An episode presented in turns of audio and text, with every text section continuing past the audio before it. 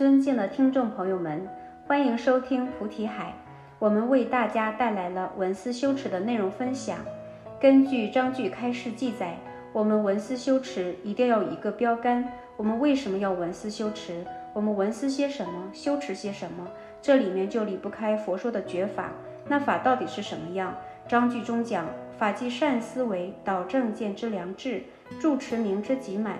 这是法的一个诠释。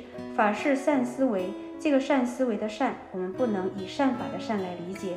之前在讲其他章句的时候有说过，善是一种增上，是向上的，所以法的思维也与向上的原理性是一样的，让你从迷到觉，让你从善恶诸法解脱到无为，这是一种增上。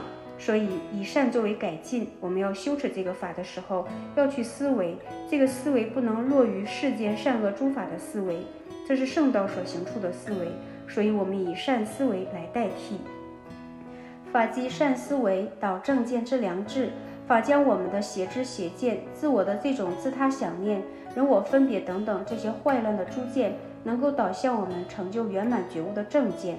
住持名之极满，住持恒常安住叫住持，名是智慧，能够恒常在智慧上无所动摇。住持名极满就是法当中充满了吉祥，所以我们称之为吉祥遍满，也称之为极满。这个法给我们的作用是能够让我们的智慧恒常的涌现，所以堪称吉祥遍满。那我们如何去思维呢？法是一个总的概括，比如说去文思《圆觉经》《楞严经》《普贤行愿品》等等诸多经典，每个经典当中有不同角度的法义见地，不同角度的法义见地可以让我们具备不同的善思维。我们借助不同的善思维，可以对应不同的烦恼所引起的对境。我们通过这个法去降伏水缘对境，令智慧涌现，恒常安住，得到吉祥遍满。很多人在闻思的时候会落入偏见，什么偏见？我只要闻思就好，我只要每天跟大众听经，每天能够在我的住所里能够去写写关于佛法上的一些经典，抄写经卷，以这种方式去闻思，它只是为了闻思，也只是为了跟大家一同去共修而体现的闻思。而这种文思不能够得到真实的受用，为什么不能够得到真实的受用呢？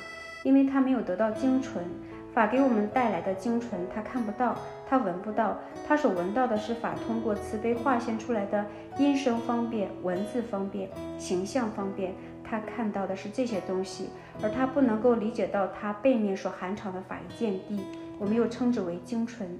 如果我们在文思的时候只注重在了文字体现、形象体现、音声体现，而不能够误入里面真实用心处，也就是我们讲的法义见地。我们如果不能了解到这个，而不能够纳受，那我们想要得到自信显现，显现你的真实心体。什么叫真实心体？我的心处事不乱的心，我遇到水缘对境不被迷惑，能够反观自照的这个心。不管是极善境界还是极恶境界，都不生怖畏之心。当我面对苦难、苦痛这种水缘对境的时候，不会因苦痛磨砺而退却、退失菩提心，不会这样。恒常注意清净无垢，恒常安住于寂然平等。我要回归于这样的心，这才是我们所讲的真实心体。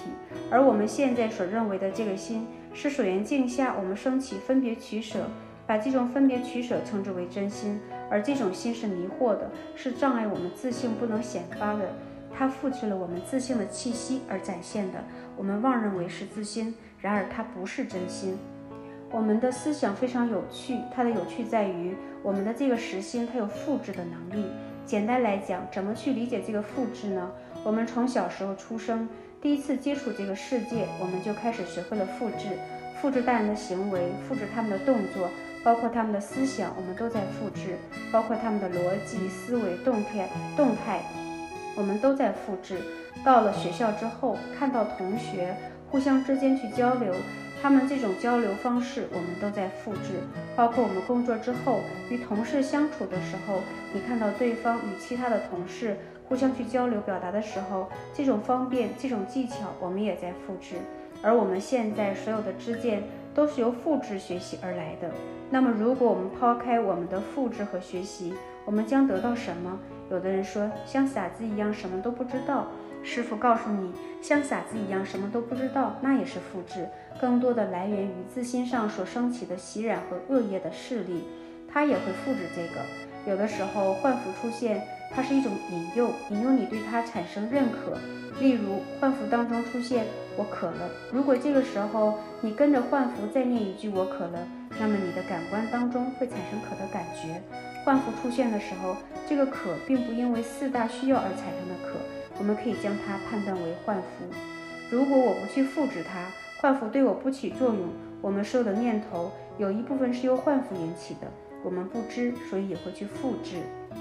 所以我们的实心有这个能力，包括我们觉性的气息，它也在复制；觉性的清明，它也在复制。复制成什么样子呢？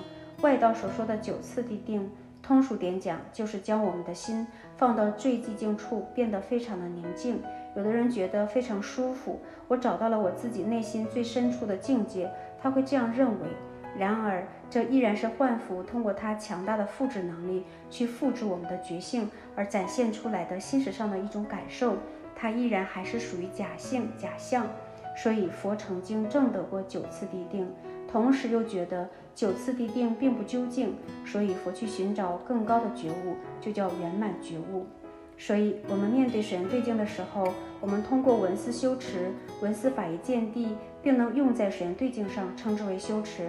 我们一定要明确一点：我们不仅仅要对镜去练心，不仅仅要通过所学到的法义见地去降服水源对镜对于我们升起的牵引，我们同时要学会批波万象，吸出精湛，同时要从中能够二次升华法义见地，并能够得到受用，这样对于我们修行的进步会有更大的提升。而我们面对对镜的时候，暂且不说二次法义见地的升华，我们连第一次的法义见地纳受在我们心上都很难做到。我们都是在凭感觉，凭什么感觉？好像师傅这样讲过，好像某某经典里这样讲过，好像好像，而这个好像就不属于纳受在心里的法，同样在复制，复制的一半一半，所以不能够得到真实的受用。如果在我们闻思法义见地的时候，你能够认认真真的纳在心里，而不是留一半略一半，因为人习气的关系。当我们去学习这个法医见地的时候，他入心听一遍，然后其他的一半就放在了溜号打妄想上面。包括有的时候做笔记，看似认真做笔记，但是当你认真做笔记的时候，就会忽略了笔记之后的法医见地，它的程度会降低，因为我们的心识一部分用在了笔上，一部分用在了写。一部分用在了笔记本上，而不能够完全身心投入在所听到的法义见地上，所以会出现这样一个漏，漏是不圆满，我们没有办法尽其所能做到完好，很难。为什么？我们的心不圆满，思维不圆满，所以我们在行持过程当中也不能够做到圆满。所以一切行者，所有一切的修行人，从最初遇到了佛法，发心修行，我们要听闻正法，明白正法。明白正法的稀有难求，所以我们听闻之后最重要的一个环节是你的文思的正确性。比如说，我们听到的法义见地，它必然是正确的，但是由于我们有我执、我见，并且加上我慢，会曲解佛法讲的教义，并且曲解经典所含藏的见地。这一点也在告诉我们，很多时候我们会扭曲他人散发出来的意思。同样一个道理，比如说形成文字放在这里。每一个人解读方式都不一样，即使共同认为这是圆的，但是每一个人对于圆的定义和概念又不同，所以没有办法真实的去了知。文字的体现是形成了一个工具，我们如果完全将这个工具称之为真实了义的佛法，那也是错误的。世间文字的表达是有局限，它可以诠释世间的种种往来，但它没有办法去标记出世间的种种法则。所以，当我们遇到佛法、遇到正法，树立一个正确的文思习惯，不以自己想念作为依据和主导，依佛所说的契经作为恒顺，那么在这种情况下，我们可以得到佛法给予我们的真实受用。所以，有一些修行人，他听闻佛法，并且善用其心去入到这些法里面，所以源头在于心，善能了达自心，才能够善用其心。他通过这样一个修持而得其利。得到了佛法的受用，在我们修持的时候，善用七心的方法有很多种，直心受持而得其利，没有善巧方便。比如常不清菩萨，法华经》里面讲的常不轻菩萨见人礼拜，不管你是什么样的人，他见了都要礼拜。礼拜的原因是，我不敢轻慢你们，我不敢轻视你们，因为你们当来未来皆可成佛。也就是说，大家虽然现在形色各异，不管你们做些什么，未来你们终究会成佛，因为你有佛性，所以我顶礼你们。佛讲顶礼三世诸佛，三世诸佛里面有过去古佛、现在新佛、未来的未来佛。你们是其中一佛，未来佛还未成佛，但是未来最终会成佛。未来的期限很遥远，不知道在什么时候善根福德因缘得到显发，然后能够显现于自性，得到真实的法的受用，能够证得道果、三绝缘、万德备，成就佛国。都会这样，所以顶礼。有的时候别人不太能接受他，所以经常会用石头、瓦砾去打这个常不轻菩萨。但常不轻菩萨不会因为别人的不理解、谩骂、捶打而去退失自己想要做的这种行持的心。所以常不轻菩萨这个精神就叫直心受持，以智直心勤苦修道，这叫直心受持。还有很多的修持方法。这些修持都离不开文思修持，所以所具解义、善根福德因缘、善利深浅各异，得事所悟近远各思。就是说，你具备对于这个法的理解，并自身所具备的善根、自身所具备的福德、自身所具备的因缘深广不同，你的积累也不会同。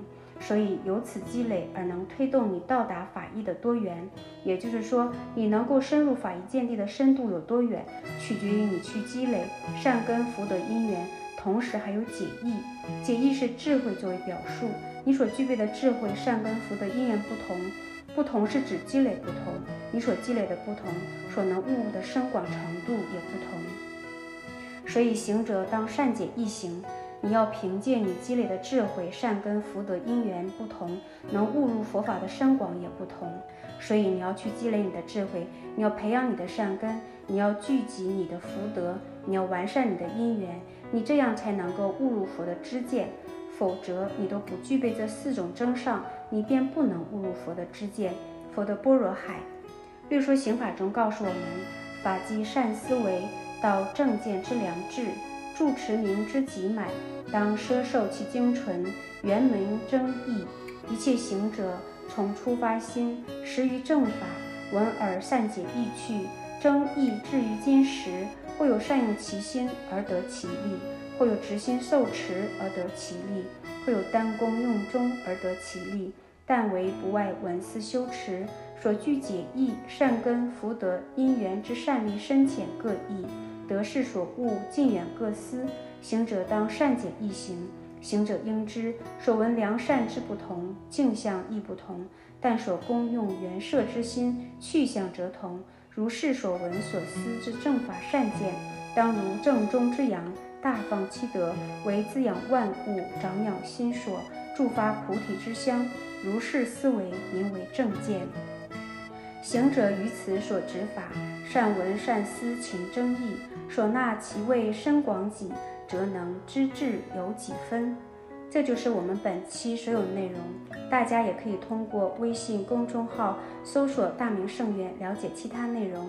Apple 播客或小宇宙搜索“荣正法师”。感谢大家的收听，我们下期再见。